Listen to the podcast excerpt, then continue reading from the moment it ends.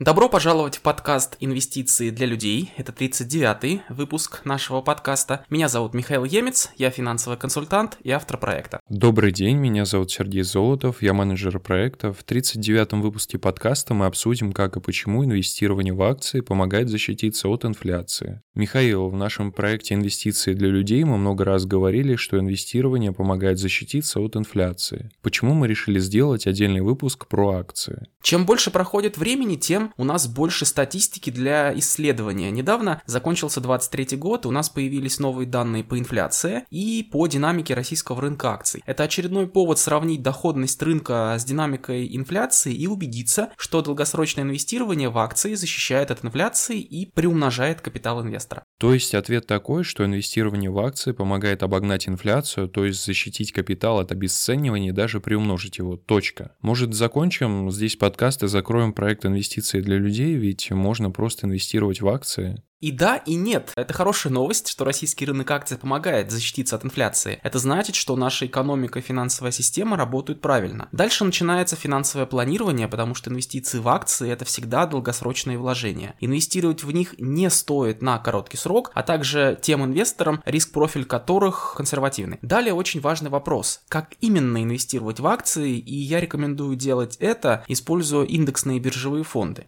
Такие фонды имеют низкие издержки за управление, налоговую эффективность, так как фонд не платит налог на дивиденды, также при долгосрочном владении или при вложениях через индивидуальный инвестиционный счет ИИС можно не платить налог с дохода от продажи паев. И эти фонды имеют хорошую диверсификацию, так как индексные фонды инвестируют в широкий рыночный портфель, индекс. Давай посмотрим на долгосрочную статистику и сравним динамику инфляции с доходностью российского рынка акций. Для того, чтобы это сделать, нам нужно два источника данных. Во-первых, это официальная статистика по инфляции, ее рассчитывает и публикует Росстат. Во-вторых, нам нужна динамика индекса акций. Мы будем использовать индекс Московской биржи, его рассчитывает и публикует Московская биржа. Причем нам нужно смотреть на индекс Московской биржи полной доходности. Динамика этого индекса учитывает дивиденды, которые выплачивают компании, входящие в индекс. Поэтому индекс полной доходности более правильно показывает результат инвестиций. Обычный индекс Московской биржи биржи, он ценовой, то есть отражает только рост цен акций. Индекс московской биржи рассчитывается с 1998 года, то есть на сегодняшний день у нас есть динамика за 26 полных лет. С начала 1998 года до конца 2023 года. Начальное значение индекса 100 пунктов, и на конец 2023 года индекс московской биржи был примерно 3100 пунктов. Индекс московской биржи полной доходности был примерно 7200 пунктов, то есть более чем в два раза выше. Вот эта разница и есть эффект от выплаченных дивидендов, которые реинвестируются и учитываются в росте стоимости индекса. Таким образом, если мы смотрим на динамику индекса за эти 26 полных лет, получается, что среднегодовая доходность российского рынка акций 18%. Это среднегеометрическая доходность, то есть она учитывает эффект сложного процента. Среднегеометрическая доходность это такая доходность, которую показывает индекс каждый год с эффектом сложного процента. То есть если бы рынок рос каждый год ровно на 18% и каждый год эти 18% начисляются начислялись на сумму с процентами за предыдущие года. Динамику индекса можно сравнить с динамикой реально вложенных денег. То есть, если индекс с начала 98 года по конец 23 года вырос со 100 пунктов до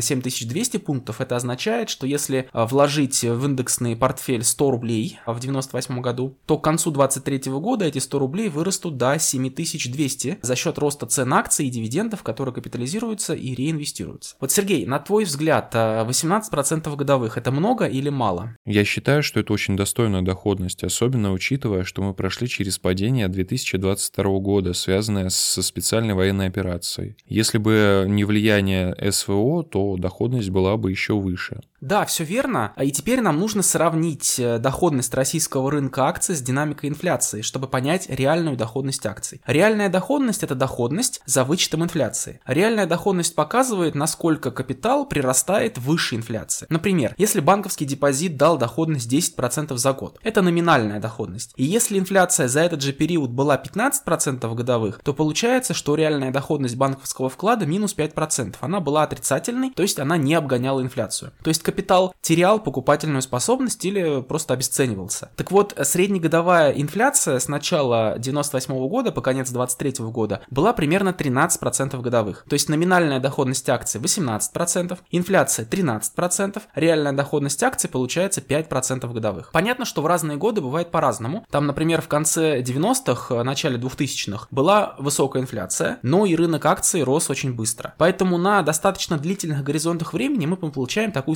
статистику, что реальная доходность российских акций 5, ну может быть 6% годовых, когда мы окончательно пройдем СВО и рынок полностью установится. 5% выглядит гораздо менее привлекательно, чем 18, конечно. Да, но это реальная доходность акций, доходность, которая позволяет обгонять инфляцию и не только защищать капитал, но и приумножать его в долгосрочном периоде. В этом и есть основной смысл инвестиций – получать реальную доходность, потому что банковские депозиты часто имеют отрицательную реальную доходность, не говоря уже о том, чтобы держать деньги под подушкой и вообще никуда их не вкладывать. Михаил, а есть ли рациональное объяснение тому, что акции защищают от инфляции, а банковские депозиты нет? Да, здесь работает обычное для инвестиций соотношение риска и доходности. Чем выше риск, тем выше должна быть доходность, которая компенсирует этот риск. Банковские вклады, накопительные счета, облигации, денежный рынок московской биржи. Эти инструменты имеют гораздо более низкую доходность, чем 18% годовых, которые мы видим при инвестициях в акции. Долговые вложения, вклады, облигации, денежный рынок по своей сути почти всегда имеют срок и конкретную доходность, поэтому такие инструменты еще называют инструменты с фиксированной доходностью. Денежный поток по таким инструментам обычно известен очень точно. В акциях все менее определенно. Результат вложений в акции зависит от операционной деятельности компании, от ситуации в экономике и прочих факторов. Денежный поток гораздо менее определен, поэтому и ожидаемая доходность должна быть выше. И еще один важный момент, который хотелось бы проговорить. Почему акции защищают от инфляции? Покупка акций это по сути вложение в бизнес, а бизнес всегда старается обеспечить для себя норму прибыли. Например, если в экономике высокая инфляция, цены на все растут, то растут цены и на те товары и услуги, которые оказывает эта компания, которым занимается этот бизнес. И рост цен означает рост выручки этого бизнеса, а рост выручки приводит к росту чистой прибыли, что приводит к выплате дивидендов и росту цены акций, то есть обеспечивается доходность вложений. Понятно, что в действительности все работает немного сложнее, но экономическая логика именно такая. Там рост цен, инфляция, рост выручки, рост чистой прибыли, дивиденды и рост стоимости акций как следствие. Поэтому долгосрочные вложения в акции обеспечивают естественную защиту от инфляции. Главное делать эти вложения правильно, и я надеюсь, что наш проект инвестиции для людей помогает нашим слушателям это делать. Михаил, расскажи, как наши слушатели могут получить твою консультацию? Для того, чтобы получить мою консультацию, оставьте заявку по ссылке из описания к этому подкасту. Мы с вами познакомимся, проведем встречу, обсудим ваши интересы в инвестициях и то, чем я, как финансовый консультант, могу быть вам полезен. Оставьте заявку по ссылке из описания к этому подкасту. Это был 39-й выпуск нашего подкаста. Мы обсуждали, как и почему вложения в акции помогают защититься от инфляции.